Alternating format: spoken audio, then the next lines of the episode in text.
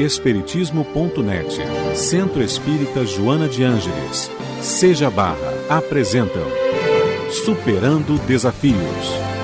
Apresentação e produção, Iraci Campos.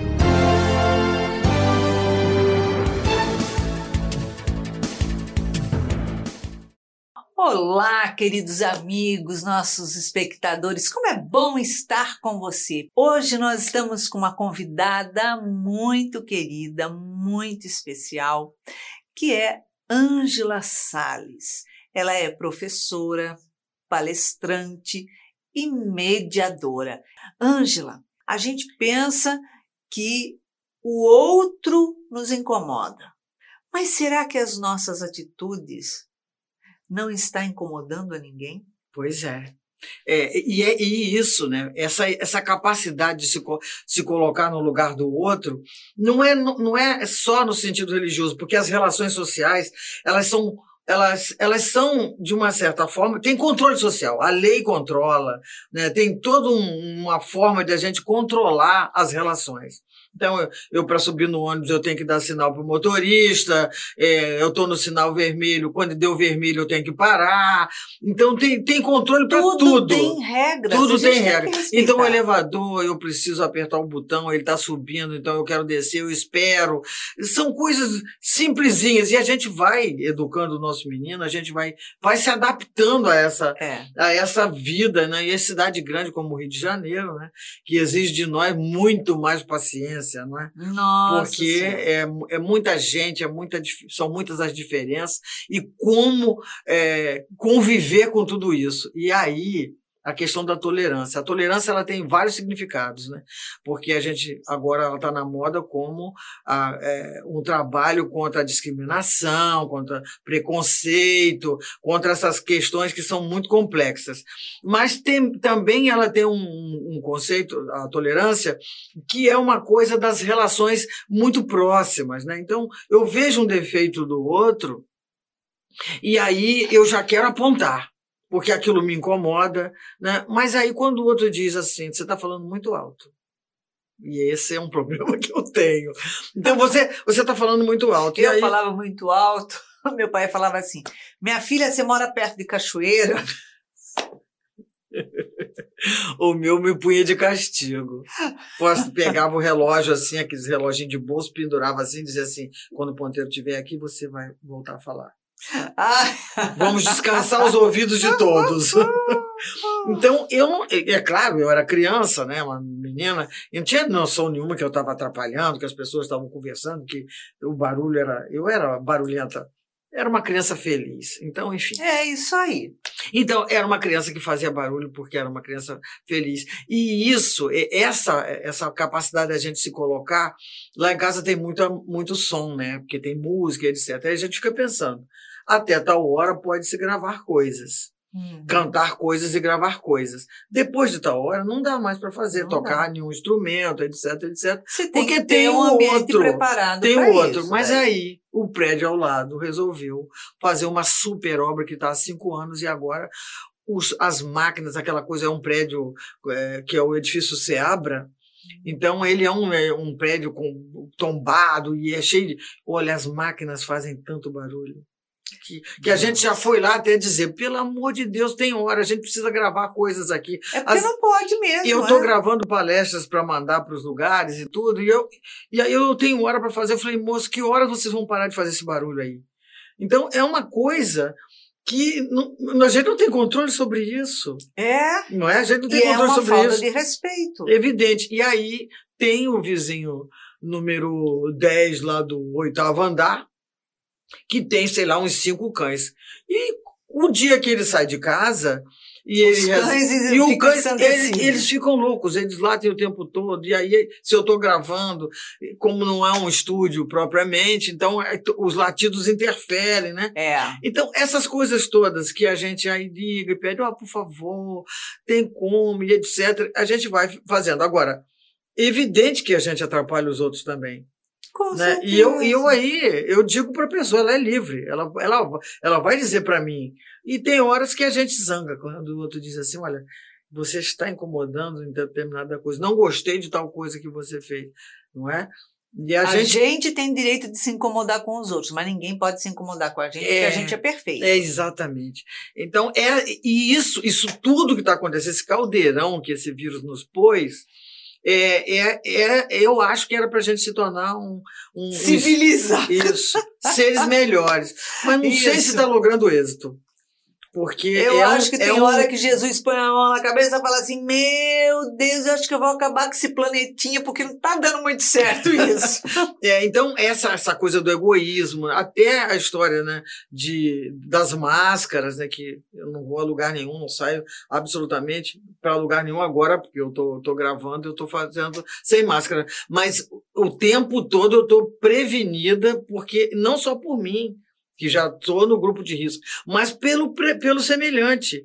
Então, claro. e esse pensamento, nesse momento que as, as relações estão muito belicosas e tudo mais, conflitadas, muita, muitas crises de tudo que é jeito, como é que a gente pode buscar essa paz nossa, esse equilíbrio, buscar essa, essa, esse autocentrar-se, qual é o meu papel nessa sociedade, o que, é que eu posso contribuir, porque ninguém vai passar daqui sem ser útil. É preciso que seja útil. É preciso que se. Imagina, com tudo isso a gente dentro de casa, o que, que a gente fez? Entrou nos armários e descobriu o quê? Quatro vestidos são suficientes. Afinal, eu estou presa há seis meses, não botei nenhum. Não, não usei nenhum. Então eu vou ficar olhando para eles, eles aqui, eu ali, e não vou. Como? Quando puder sair, eu preciso de um novo. É. Porque eu não aguento mais olhar pra ele no armário. Então, as pessoas estão fazendo essas doações e uma crise de desemprego enorme. Então, a gente em casa também repensando isso, né? Nos valores. Nesses tudo. valores e, e o que é que qual é o nosso papel de contribuir para essa pacificação, né? Exatamente, porque a- as crises, é, os conflitos, é, eles acontecem para que algo se mude. Porque senão, se não, não existe conflito, não existe crise, nós simplesmente nos acomodamos na zona de conforto, por mais desconfortável que seja, porque a gente fala assim, não, tá ruim assim, mas assim eu já sei como é É, já estou acostumado, eu sei administrar tal. É melhor do que eu fazer alguma coisa diferente. Depois, o que, que acontece por aí? é verdade. E nós estamos na fase do que acontece por aí. É, Porque todo mundo teve que sair da zona de conforto. exatamente. né? E, e assim, né, é, é, é, aumentou muito o número de pessoas que estão caídas nas ruas. Aumentou muito, né? Sim. Então, como que o meu pensamento, né, eu vou, vou ficar só focada na, na impaciência, na intolerância, na, na minha rabugice com o meu filho, com a minha mãe, com o meu marido, com, o meu, com a minha esposa, Fechada no meu fechada mundinho. nesse mundinho, dizendo, ó dia, ó vida, é, ah, tô gastando mais com psicanalista, ah, isso e aquilo, e o mundo aí fora precisando de... Quando a gente tem, não tem problemas gravíssimos, que a gente tratou ainda há pouco da questão das, das violências, que aí é um outro grau. É um outro patamar. Mas também essa coisa, às vezes, da gente é, dimensionar um conflito, supervalorizar uma ofensa e quando a gente faz um movimento em direção ao outro, entra numa causa, entra num grupo, numa coletividade, num coletivo para contribuir, como a gente se sente agraciado e minimiza um pouco essa, essa superdimensão do nosso ego, de querer ser atendido a todo custo, não é? Uhum. Então, essa, imagina, eu tive um amigo que ficou com 50 anos, não tinha nenhum problema de saúde, ele ficou 90 dias. Ele fez hemodiálise, ele fez todos os tipos de tratamento, ele saiu e agora está bem, mas era, era, ele era uma pessoa e é uma pessoa que trabalha com vestibular social. Olha que bacana. Então, os alunos fazendo correntes eh, de, de preces e o filho todo o dia que é a gratidão, né? E, e os, o- os coletivos mandando para ele mandando para a família, dizendo que estava torcendo, que estava fazendo prece, que fazendo oração, cada um com a sua religião, né? E depois ele volta é, restabelecido e sai agradecendo tudo aquilo, né? Então esses são os exemplos que a gente está dizendo de um tempo de pandemia, um tempo de crise, um tempo que eles passaram um sofrimento enorme. Então todas aquelas diferenças viraram o quê? Uma luta em favor da vida dele. Acha que na casa dele não tinha, não tinha conflito? É evidente que tem. Mas a coisa virou porque quando a dor chega, o nosso objetivo muda. E não é, é não é o, o revide, porque se eu devolvo com a mesma agressão, né, no caso do estupro, é, ah, decepa o órgão genital dele, eu estou devolvendo com a mesma agressão. E a pessoa que toma determinadas atitudes, ela não passa de um doente que precisa ser tratado e curado. É, tem isso, e, é, porque nas agressões tem a questão do caráter, que Sim. eu estava eu tava ouvindo outro dia sobre isso, né, especialistas falando, né, que a gente não pode confundir a, a, a, uma, uma pessoa com uma, uma doença, um desvio mesmo de estrutura lá psíquica, do, de um outro que tem desvio de caráter. Hum, então, essas coisas, elas não se confundem. Elas, elas não se confundem. E, e às E vezes nós nos confundimos. paralelo, Isso, né? mas nós nos confundimos. É, Então, exato. às vezes a gente pode dar o nome de uma coisa e que é outra, Uhum. né? É, e a gente vê também, é, a doutrina espírita também fala disso, né? A Joana de Andes fala da, da história da, da, da estrutura psicológica, a história desse espírito é, que vem atravessando as existências e tal, e as suas pendores é Mantendo os mesmos. os mesmos hábitos, É. né? E, e a gente sabe que é, muitos, é, muitos já podiam estar num outro, num outro momento, tiveram oportunidade, mas não, não, não de- optaram por Uhum. permanecer naquele lugar antigo, naquele lugar anterior.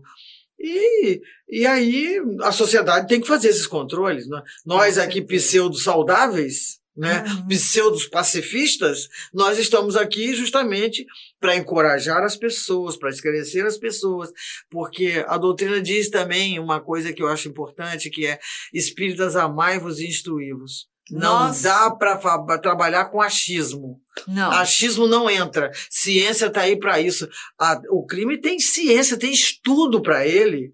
né? Exato. Então, é, é- é preciso que a gente se baseie nos estudos para fazer essas avaliações.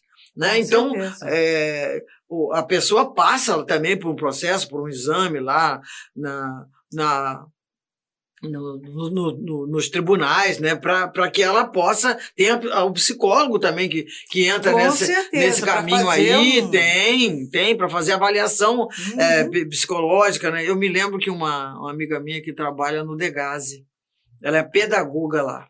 Então ela conta histórias incríveis de meninos é, no crime e tudo mais. E, e ela disse que é, uns, uns um, ela começou a separar uns garotos para fazer uma, uma, uma usar uma técnica chamada justiça restaurativa. É que você traz o, o, a vítima e e o, e o autor, eles ficam separados por biombo, então a, a vítima conta a história da vida dele com a família, tem toda uma estrutura para isso. E do outro lado, a vítima também acompanhada, se ela, se ela topar, contando qual foi a experiência dela de- na agressão que ela passou e tudo mais.